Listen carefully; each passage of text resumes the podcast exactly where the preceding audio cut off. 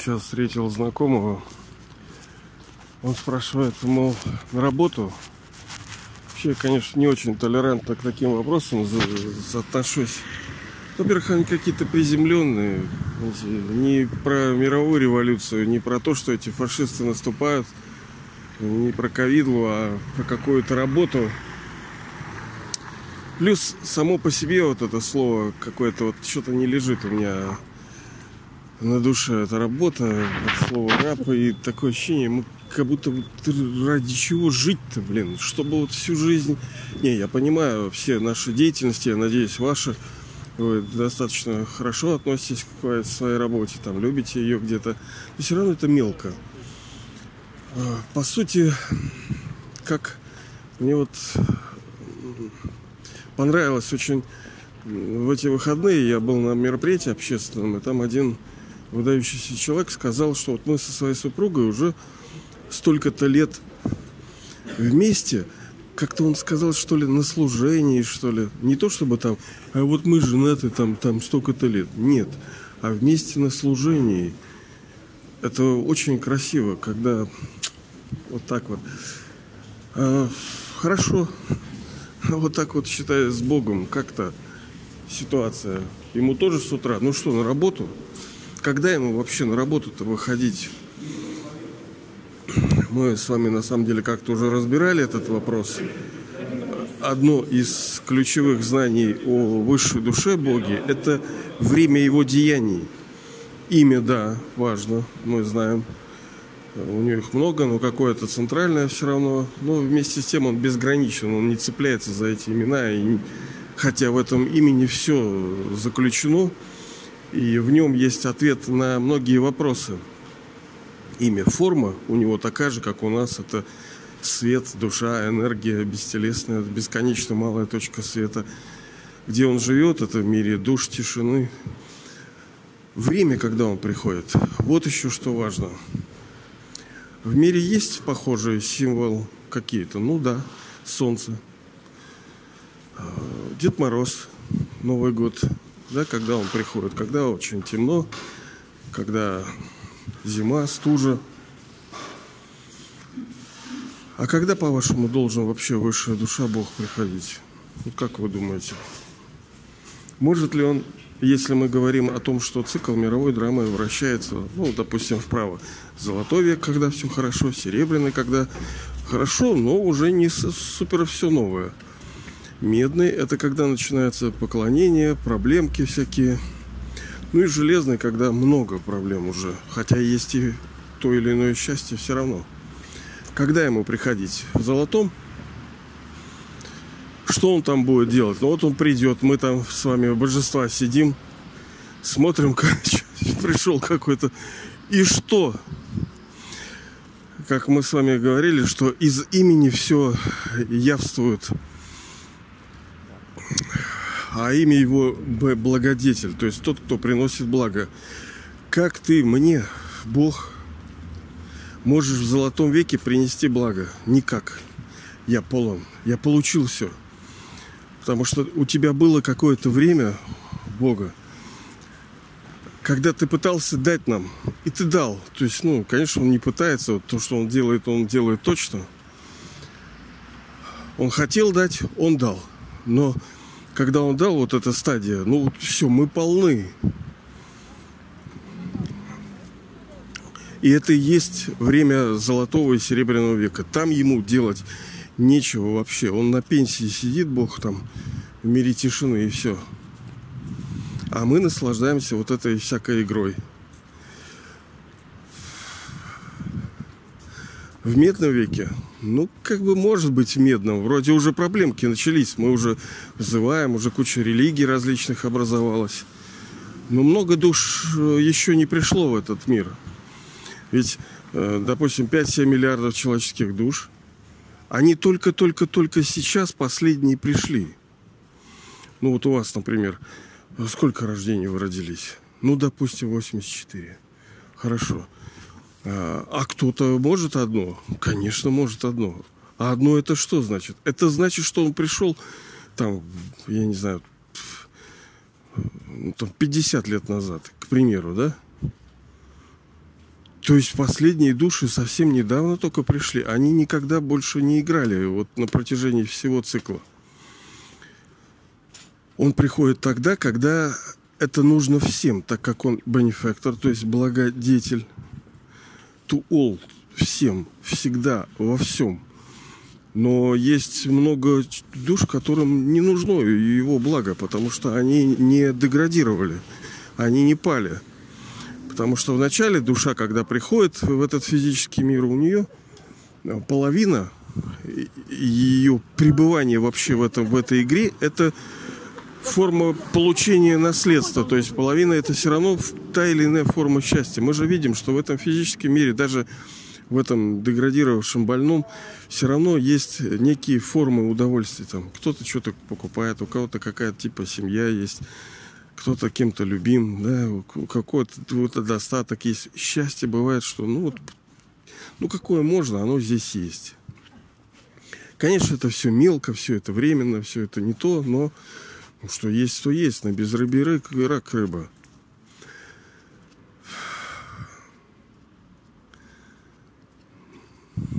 Ему нужно приходить тогда, когда всем нужно.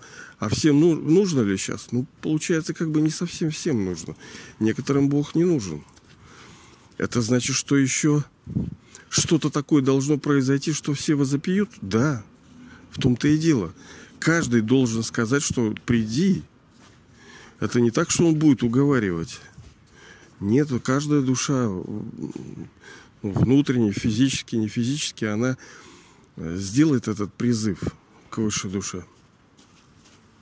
Почему? С тем, чтобы получить.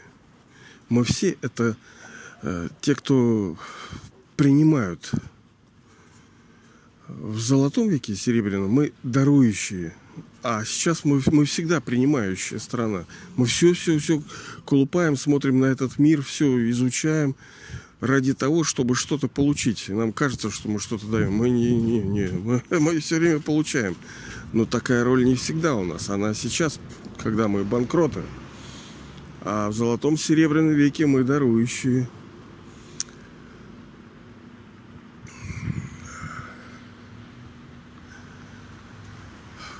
Его время это самый-самый конец под занавес. И если у человеческой души актера, ну сколько средняя продолжительность, там, допустим, 80 лет, а сколько должна быть роль у высшей души? Ну, давай примерно так же. Ну, там, век, условно, человеческий век. Вот так и здесь.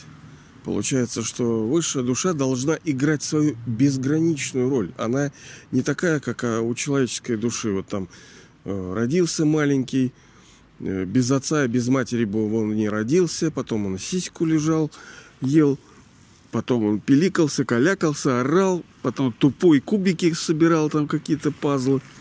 Что такая роль должна быть у Бога? Нет, он должен быть уже готовый прийти. Уже он не должен тратить времени на созревание, на рождение, там, ни чьей-либо там поддержкой пользоваться – я имею в виду родительское такое, да, прямое, чтобы потом отдавать кому-то эти все счета. Он уже готовый. Но это, это и называется безграничное. У него все безграничное. Имя безграничное, форма безграничная, деяние безграничное, его приход безграничный, его рождение безгранично. Это не значит, что не, непонимаемое понимаемое, еще как понимаемое. Просто наш э, интеллект, э, ну, пока disable, но вообще мы способны понять, мы поймем, мы понимаем, мы будем все, нам все будет яснее и яснее эта картина. Она как вот издалека ты что-то видишь, идешь к чему-то, да, что-то далеке видно там, и подходя ближе, ты начинаешь разбирать вот детали вот этого всего. Так и вот он. Все мы поймем. Нет ничего, что Э, было бы для нас не, непонятно в отношении Бога. Мы все его поймем, но это не умаляет его. Он безгранично все равно будет, а не так, что он такой простышка, простушка такой. Нет, он крутышка, молодец он. Его время приходить сейчас, переходный век, когда все души банкроты, когда всем нужно дать ее, их наследство, у каждого оно будет свое, у вас там, допустим, большое, у кого-то поменьше, у кого-то еще меньше, надо взять его полностью. Потому что то, что происходит сейчас в переходном веке, оно будет происходить каждый цикл. То есть, ну, как матрица в этом фильме. Очень похоже на правду. Точнее, э, у авторов сценария именно вот эти прикосновения и были. Э, люди почему-то вот создают вот какие-то произведения, не понимая почему, а потому что когда-то в истории это было, и у них э, заякорилась вот эта сюжетная линия, и потом, спустя цикл, они им кажется, что они придумали. Они вспомнили это. Ну, так, отголосочки. Поэтому сейчас, как говорится, работает ОМОН, работает Бог. Э, работу его, конечно, надо уважать и ему помогать, потому что он, он создатель, он единственный, у кого правильная работа, который знает свое дело, в отличие от тех, кто сейчас там захватил власть там в странах. Он – это тот, кто э, может, тот, кто приносит нам благо, принесет настоящий. Он единственный, кто там вас, нас, вас всех любит. Ну и нам нужно любить. Учиться этой любви к нему. С тем, чтобы, ну, извиняюсь, как говорится, корыстно, мы получить то, что он дает. А он дает и немало. Надо получить его наследство. Он это отец, который пришел, чтобы даровать свое наследство нам, человеческим душам. И нужно не профукать это время, потому что многие профукают. И потом будут вообще страшные слезы раскаяния, слезы ужасные, конечно. Я вот переживал это состояние, и не дай бог, конечно, мне как бы вот драма дала вот это испытать. Я уже вчера говорил, да, что это нету хуже наказания, чем вот этот repentance. То есть раскаяние в том, что ты разрушил своими руками не просто жизнь, ты будущее свое разрушил, ты, ты каждый цикл будешь проваливаться. Вот надо этого не сделать. А для этого нужно следовать, стараться следовать потихонечку, потихонечку, копать, копать. Просто вот как Юндун Юян Ханули. То есть этот спортсмен усердный. Нужно усердно, добросовестно трудиться, как мы вчера, собственно, с вами и говорили. Прилагать усилия, тихонечко прилагать усилия, прилагать усилия, отрешаться от сознания тела, с любовью помнить о высшей душе и брать ту силу, ту энергию, э, которая нам позволит быть богами и богинями на протяжении половины цикла. И это время брать только сейчас. Давайте же его не упустим.